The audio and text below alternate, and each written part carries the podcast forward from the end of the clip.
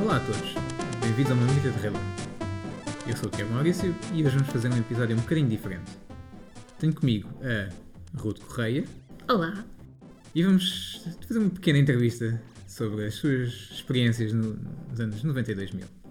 Mas antes de começarmos, Ruth, fala um bocadinho sobre ti aos, aos nossos ouvintes. Olá, eu sou Ruth, sou cofundadora do Interruptor, que é uma revista multimédia independente. Portanto, escrevo sobretudo sobre cultura, faço jornalismo de dados, ah, estou ligada ao movimento de software livre e acho que chega, acho que chega. Já é uma boa introdução. Exato. Então, e Ruth, no teu percurso até agora, como os nossos ouvintes não sabem, mas também já foste locutora de rádio, Sim, é? fui locutora durante vários anos no Oxigênio, onde fiz programas de fim de semana, fiz também, ah, assim, mais, mais recente, estava à frente das manhãs no, no Oxigênio. Então, e conta-nos que experiências tiveste tu nos anos 90 e 2000 que tenham influenciado a tua experiência na rádio, ou que tenham levado aí para a rádio. Uf, que me tenham levado aí para a rádio. Por exemplo? ah, a música, a música dos anos 90. Eu comecei a ouvi- a ouvir, música de forma consciente, vá, assim, portanto, o querer ouvir música e o querer ouvir um determinado artista ou uma determinada banda ou o que fosse durante os anos 90, quando ainda era muito, muito nova. E lembro-me, por exemplo, quando o meu irmão do meio nasceu, nós temos uma diferença de 8 anos. Quando ele ainda era pequenino, pouco depois dele ter nascido, eu lembro que durante os aos fins de semana, quando eu tomava conta dele de manhã, aquilo era sempre uma grande guerra, porque ele obviamente queria ver desenhos animados e eu queria ver os canais de música. E então, a certa altura, aquilo combinou-se as coisas de tal forma que realmente dava para fazermos os dois, porque os vídeos dos Daft Punk eram animados nessa altura, foi quando saiu o Discovery, isso já é um bocadinho mais tarde.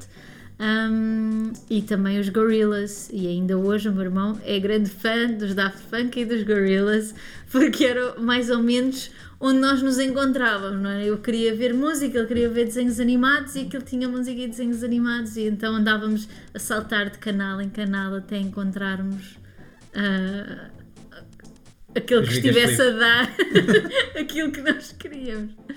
Ah, Muito giro, é uma história muito gira.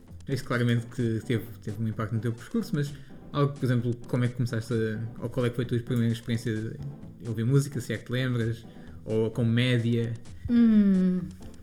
Eu tinha uma rádio ah, que fazia no carro dos meus pais. Nós não tínhamos rádio no carro ah, no início, ah, ou pelo menos a certa altura não- nós não tínhamos rádio no carro, e então eu criei uma estação de rádio dentro do carro dos meus pais em que eu ah, fazia tudo, não é? Era muito.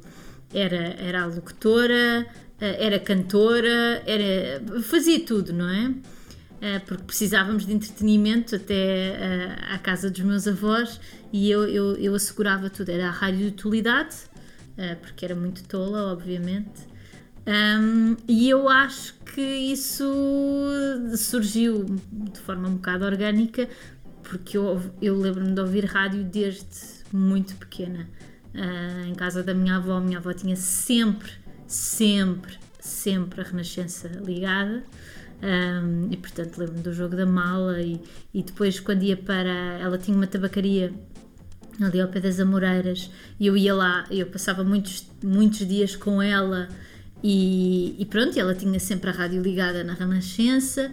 Depois, ah, eu não sei, fiquei mega apaixonada por aquilo tudo e eu lembro-me depois quando fui, quando fiquei um bocadinho mais velha, estava para ir na, na quarta classe ou no quinto ano. ah, Lembro-me de ter pedido desesperadamente aos meus pais um rádio para ter, para ter no meu quarto. Os meus colegas queriam televisões e eu queria um rádio. E pronto, e os meus pais foram muito simpáticos e acederam. E eu arranjei um, um daqueles tijolos, não é? Que lia CD, cassete eh, e tinha rádio. E aí passei, eh, quer dizer, eu já ouvia, como acho que quase toda a gente, eh, pelo menos aqui na zona de Lisboa, eh, ouvia na altura, que era a Rádio Cidade, que era, era, era inevitável sobretudo para, as malta, para a malta mais nova, infelizmente para o meu pai, porque ele, para ele era aquilo era tortura. Mas como eu passei a ter um rádio no meu, no meu quarto, eu passei a ouvir o que queria, não é? E estava sempre na cidade. A certa altura, uh, e à medida que fui crescendo, também fui mudando de estações. Comecei a ouvir muito a Antena 3. Eu tive uma fase em que à noite ouvia muito a Rádio Capital, porque eles tinham tipo uma espécie de. Hum, havia o Oceano Pacífico, que era a música, a música calminha na RFM, havia o Cidade by Night, que era a mesma coisa, versão Rádio Cidade, e a Rádio Capital tinha uma playlist também assim um bocadinho mais calma, mas era bastante diferente das outras, era assim tipo meio pop alternativo, não, não sei bem. Mas, mas aí já era um bocado mais velha, já, já devia estar para aí no, no terceiro ciclo, no secundário talvez, um, mas, mas a Rádio Cidade foi assim um grande marco na minha vida e acho, acho que é provável que esteja ligada depois a, a eu ter uh, tentado sempre enverdar para esse caminho. Às vezes com mais consciência do que outras, mas, uh, mas acabou por levar para aí. Hum, uma forma muito gira de, de, entrar no meio, de facto, sim senhor. Lembras-te do jingle que eles tinham? Um dos jingles que a cidade tinha na altura. Ah, eles é. tinham muitos, eles sim, tinham a droga é uma merda. E depois eles tinham assim um, um reverb, que ele fazia um eco enorme. É, agora vão ter, vão ter de marcar isto como explícitos. Agora, ou então retiram aquilo. Mas tinha, eu, eu lembro muito, mais do que os jingles, até eu lembro muito dos programas. Lembro o, o Cidade Dade 10, que era, tipo, eram blocos de 10, de 10 músicas seguidas, sem blá blá blá blá blá. que era o, o, o, drama de muita gente que queria sempre gravar a sua cassete no. Exato. Tinha a melhor de 3, uh, eh, em que eles davam três opções e as pessoas ligavam a pedir qual é que queriam. Tinha o Cidade by Night, era tudo em PTBR, que era incrível como era. E para mim, uma das grandes coisas que eles tinham que eu não conseguia ouvir todos os dias, pelo menos durante uh, o período escolar, porque tinha aulas às vezes à tarde, que era o eletricidade. O eletricidade dava todo tipo de segunda a sexta, às três da tarde, e era eletrónica um bocadinho mais acelerada, um bocadinho mais pesada. Era muito Eurodance, na verdade, aquilo era muito brega mas acabou por ser a minha porta de entrada na música eletrónica. E depois acabei, quando entrei na rádio e que entrei, irónica, a, a minha primeira experiência de rádio uh, numa rádio profissional foi na cidade, não a mesma cidade, mas foi na cidade FM, em que eu estagiei lá, e depois fui para o Oxigênio, que realmente é muito mais virada para a eletrónica, e, e a verdade é que a, a rádio cidade uh, do 107.2 da Amadora, acabou por ter uma influência muito grande até no meu, no meu gosto musical uh, e levou-me sempre mais para a eletrónica.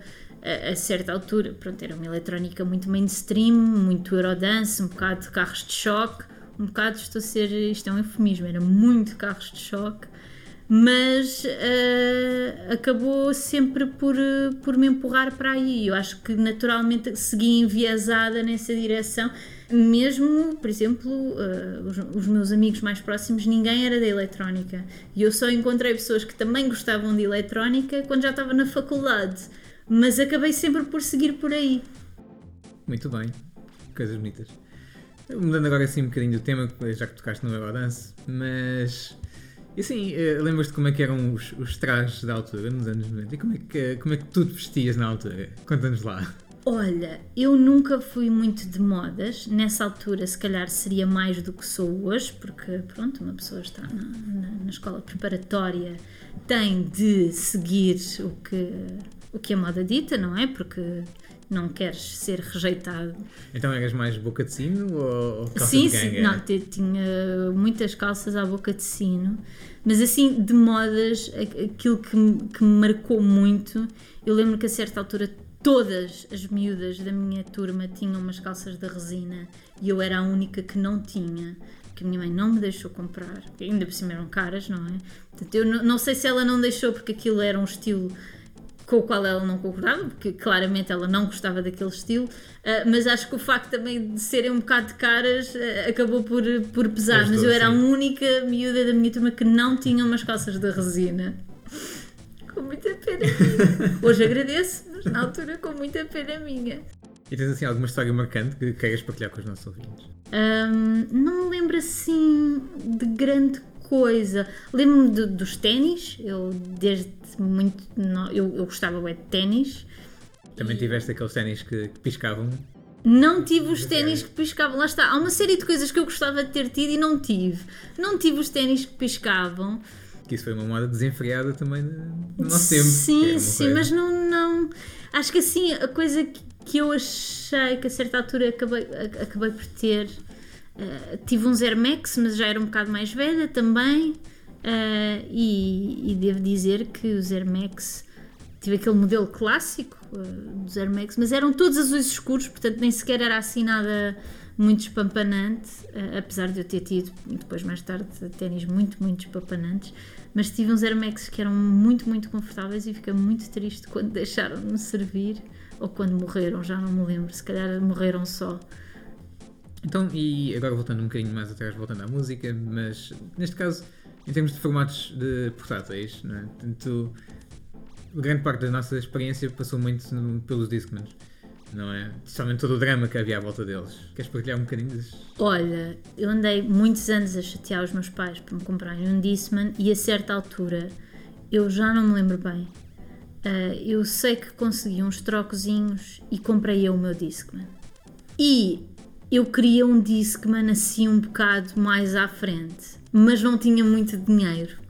E então eu comprei um Discman que era incrível. Aquele Discman, aquilo pa- era, era um todo o terreno dos Discmans, que era um Discman da Denver, mas que lia tudo. E portanto, lia CDs de MP3. O que para mim era ótimo, porque eu era obcecada com música, não é? E, e os meus CDs, assim, um CD levar 80 minutos de música não dava para mim, até porque na altura já estávamos naquela fase de sacar muito, tipo, o casar já estava a bombar, os LimeWires da vida, e portanto, eh, 80 minutos de música era muito limitado, porque isso são 17, 18 músicas no máximo. Os meus CDs eram CDs de MP3 e levavam 150 músicas. E era incrível porque os primeiros CDs que gravei da MP3 não tinham pastas. E portanto, eu aquilo ficava ordenado por ordem alfabética do fecheiro. Eu sabia, tinha de saber mais ou menos de cor o que é que estava naquele CD. Que atenção, tinha 150 músicas, volto a repetir. E, e depois, tipo, puxava para a frente, tipo, carregava tipo 70 vezes no puxar para a frente ou puxar para trás para chegar à música que eu queria. Portanto, na verdade, a minha experiência com, com, com os Discmans foi assim um bocado avançada, porque muitas vezes acabava por ser um primórdio do leitor de MP3, Certo. não só eh, nessa parte mais concreta dos CDs serem de MP3, mas porque já tinha muita música. E a certa altura eu, eu desisti e punha sempre aquilo no shuffle ah, e pronto. E era era para onde me levasse. Exato, fazia a tua rádio assim, Exato. com o Discman. E andava, mas andava sempre com um porta-CDs atrás. Ah, ainda por cima tinhas o. Eu, eu volto a dizer, eu era obcecada com música, não é? E portanto tinha muita música e andava com muita música atrás. Depois, uns anos mais tarde, consegui fazer assim, um upgrade para um, um Discman que já era da Sony e que também lia MP3, porque depois, entretanto, quer dizer, lia MP3, não ia passar de cavalo para burro, não é? Obviamente. Obviamente. Mas aí já gravava CDs com pastas Ah, que foi assim um, um upgrade Um enorme na minha vida. Foi gravar CDs de MP3 com pastas. Ah, realmente fez muita diferença. Fez muita diferença. ver que sim. E hum, agora voltando, agora passando para outro tema, e videojogos. Também foi uma coisa que, te- que nos influenciou bastante naquela altura, não é? E ainda cima, nós apanhámos ali a crista da onda na evolução das, dos videojogos, né? De toda, todo o grafismo novo e todas essas coisas novas, mas também a maior parte da nossa vida foi muito à volta do Tetris e coisas assim do género. Conta-nos como é que foi a tua experiência. Olha, os primeiros jogos. Lá em casa, o meu, o meu pai já, já jogava videojogos. Portanto, o meu pai já era um nerdzinho Uh, ele às vezes refila muito dos meus irmãos hoje em dia, mas se ele tivesse crescido no hoje em dia, ele seria muitíssimo pior do que os meus irmãos. Seria um nerdzão da caverna.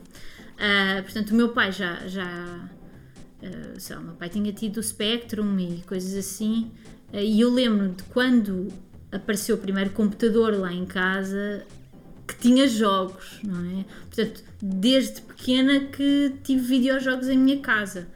Um, Lembro-me muito bem de jogar um jogo do Aladino e do Rei Leão e um da Bela e do Monstro.